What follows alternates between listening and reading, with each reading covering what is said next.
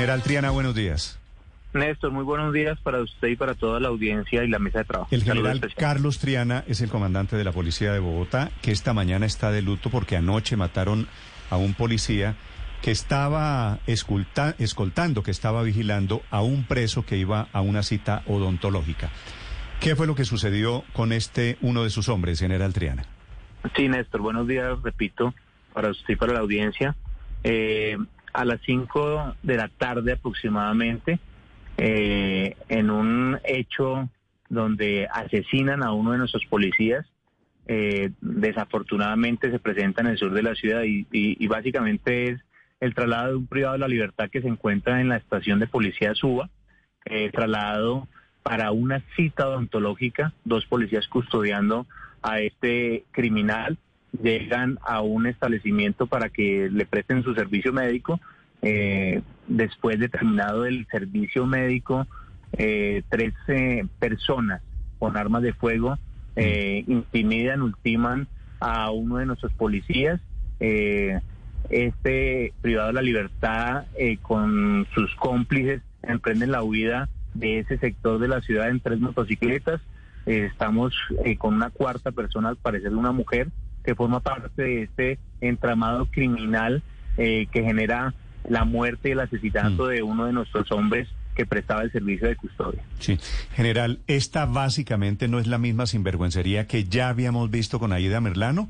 Es decir, la señora sale a una cita con el odontólogo que porque le duele el dientecito y se vuela. ¿Cómo es posible que repitamos la película pues con tanta frecuencia? ¿Quién es el responsable de esto?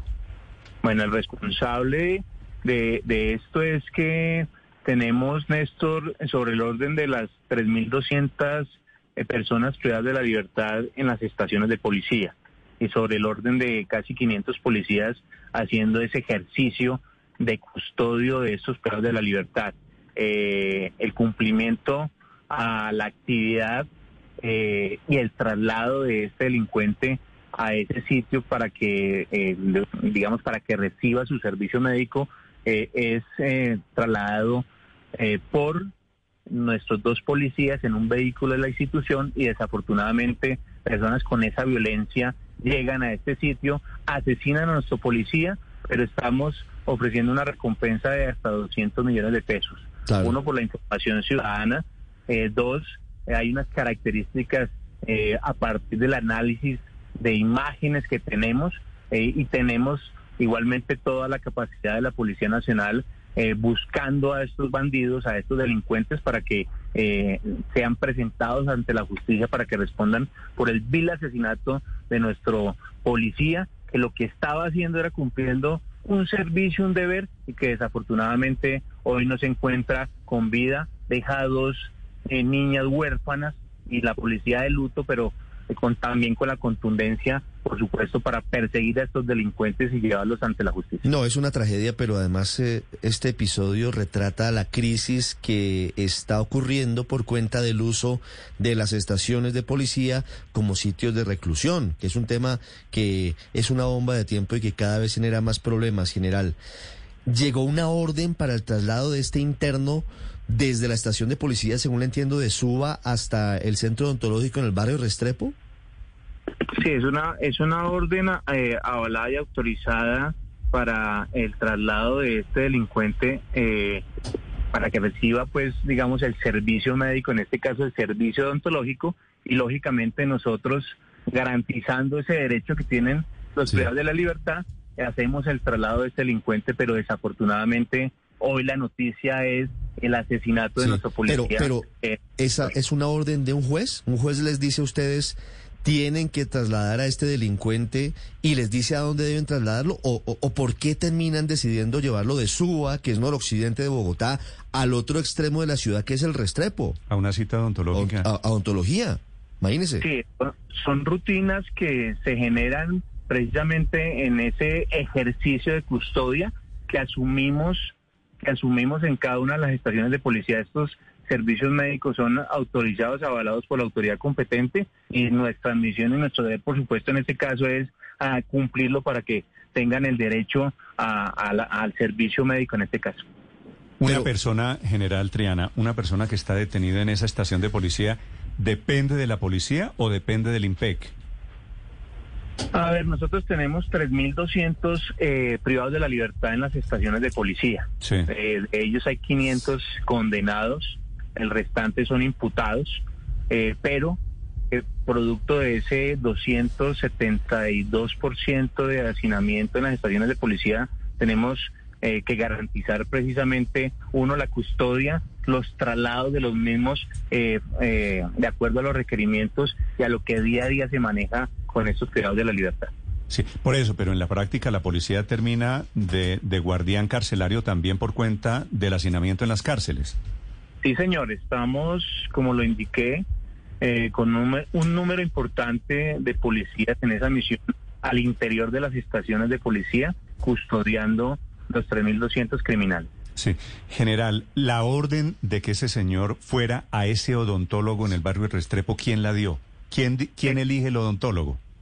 Eh, digamos que es una orden ah, eh, autorizada y avalada por todo el sistema alrededor de los privados de la libertad. Nosotros lo que hacemos es cumplir no, no, de, acuerdo, yo sé, yo sé que hay un deber de atender a los, a los detenidos, ni más faltaba. Pero ¿quién, le, ¿quién le dice al comandante de la estación de policía, ese es el, el consultorio odontológico al que debe ir el preso?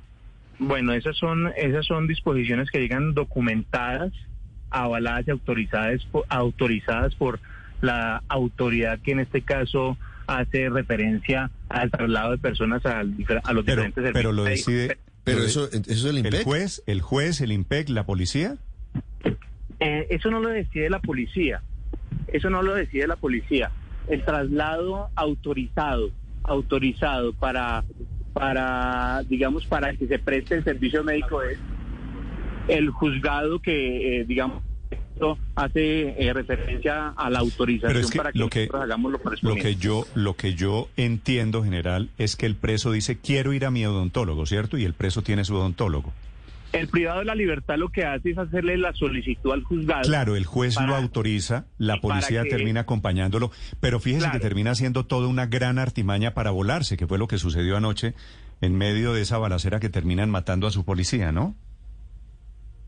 Nosotros como autoridad, eh, como policía, en este, en este caso con esa responsabilidad que tenemos, cumplimos la decisión del juez para que esta persona tenga el derecho precisamente al servicio médico. En este caso, este privado de la libertad lo que, lo que hace es hacer la solicitud al juez, el juez nos indica eh, esa autorización e inmediatamente generamos el traslado en un vehículo de la Policía Nacional con dos policías que cumplen las veces de custodia. Sí, general, ¿hay antecedentes peligrosos de este detenido? ¿Por qué está procesado este hombre? Entre otras cosas que ya hay, ya hay retrato, por supuesto, ya están en el cartel de los más buscados, porque a él es al que rescatan estos criminales que matan al patrullero Beltrán. Claro, es un delincuente eh, de los 3.200 que tenemos, que tiene antecedentes eh, criminales, está privado de la libertad desde el mes de junio por hurto a persona en la modalidad de pleteo, pero también indicar que estuvo detenido en una cárcel eh, específicamente por el delito de homicidio, eh, unos antecedentes criminales eh, supremamente eh, importantes eh, de esta persona que se fuga, que asesina a nuestro policía, pero que tenemos la capacidad nuevamente de recapturarlo porque estamos haciendo trabajos específicos de cámaras, análisis, información ciudadana que nos han suministrado ya para identificarlos nuevamente, ubicarlos y llevar- Sí, llevarlos General. Triana, pero, pero ¿no les parece a ustedes, digo, mirando los riesgos, cómo mandan a un fletero, un hombre con estos antecedentes, con un solo policía, a No, salir? son, no, son dos policías que, que, que acompañan a este delincuente, pero es un ejercicio de día a día que nosotros tenemos. No, claro, pero, pero, pero lo, que, lo que pasó es que puede ser uno o pueden ser dos, da lo mismo. Terminan los policías cayendo en la trampa. Primero, los, los guardianes del IMPEC, la señora Ida Merlano, que, le- que me duelen las cordales, que necesito hacerme tratamiento de ortodoncia, y va y se vuela. Y el preso de anoche que tengo dolorcito del diente, y va y se vuela. Aquí no hay que aprender en algún momento de la lección repetida una y otra vez, general Triana. No, aquí cumplimos la, la autorización del juez y nuestra obligación es precisamente... No, no, no, no. eh, no estoy cuestionándolo a usted ni más faltaba en general. Yo sé que la policía es la víctima en este caso. Sé que mataron a uno de sus hombres. Ajá, no, señor. lo que quiero decir es el sistema en general, el juez, el IMPEC, el sistema penitenciario, todos, bueno, incluyendo a la policía. ¿No habrá algún momento en que detengamos esta sangría?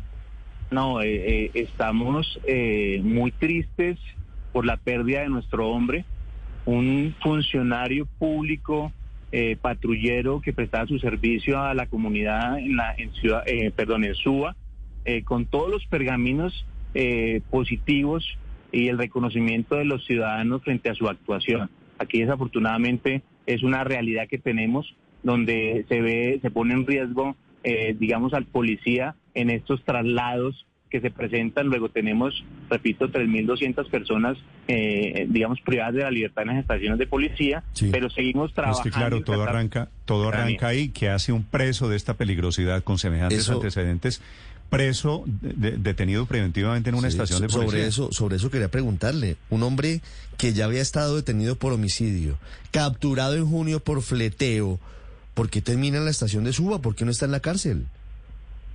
Sí, casos como ese tenemos 500 condenados eh, y el restante sobre los 3.200 eh, eh, imputados en diferentes eh, por diferentes delitos en las estaciones de Sí, policía. pero lo que digo es, ¿es posible que, que, que se tenga cierta flexibilidad con delincuentes que cometan delitos menores o distintos? Pero un fletero, con la peligrosidad que tiene un fletero, con la agilidad que tiene un fletero para escaparse, un hombre sindicado de homicidio, ¿cómo es que termina en una estación de policía y no en una cárcel? Esa es la realidad que tenemos actualmente en las estaciones de policía. No solamente ese fletero, tenemos condenados por diferentes delitos, eh, homicidas, eh, violadores, eh, todos los eh, tipos penales eh, que están en las estaciones de policía y la custodia la tenemos en este momento con 500 policías eh, en ese ejercicio en las 19 estaciones de policía. El, el que se voló, el de los cómplices, el de la trampa, General Triana, ¿era un asesino? ¿Estaba Mm, acusado de asesinato? ¿Es la pregunta? Que si el que se voló es un asesino. Es un- una persona que había sido capturada por eh, hurto a persona en la modalidad de fleteo, eh, por porte ilegal de armas. Eh, está desde mayo, eh, digamos, estaba desde mayo en la estatua privado de la libertad, eh, pero también con antecedentes de tentativa de homicidio. Había estado en una cárcel en el sur del país eh, y hoy nos encontramos con esa realidad a que con su grupo criminal eh, asesina a uno de nuestros hombres, pero que eh, con la contundencia y de reacción de la policía lo vamos a recapturar y vamos a recapturar y vamos a capturar a sus cómplices para que respondan por el asesinato de nuestro humilde policía, de nuestro joven policía que hoy no está con nosotros desafortunadamente. Ojalá la policía ofrece esta mañana una recompensa de 200 millones de pesos por estos asesinos. Ocurrió anoche en la localidad Antonio Nariño, barrio Restrepo, sur centro de Bogotá. General Triana, gracias por acompañarnos. ¿Alguna otra novedad hoy, general? Eh, Néstor, muchas gracias. No, hoy vamos a trabajar incansablemente. Ya hay unas informaciones muy importantes de la, de la comunidad.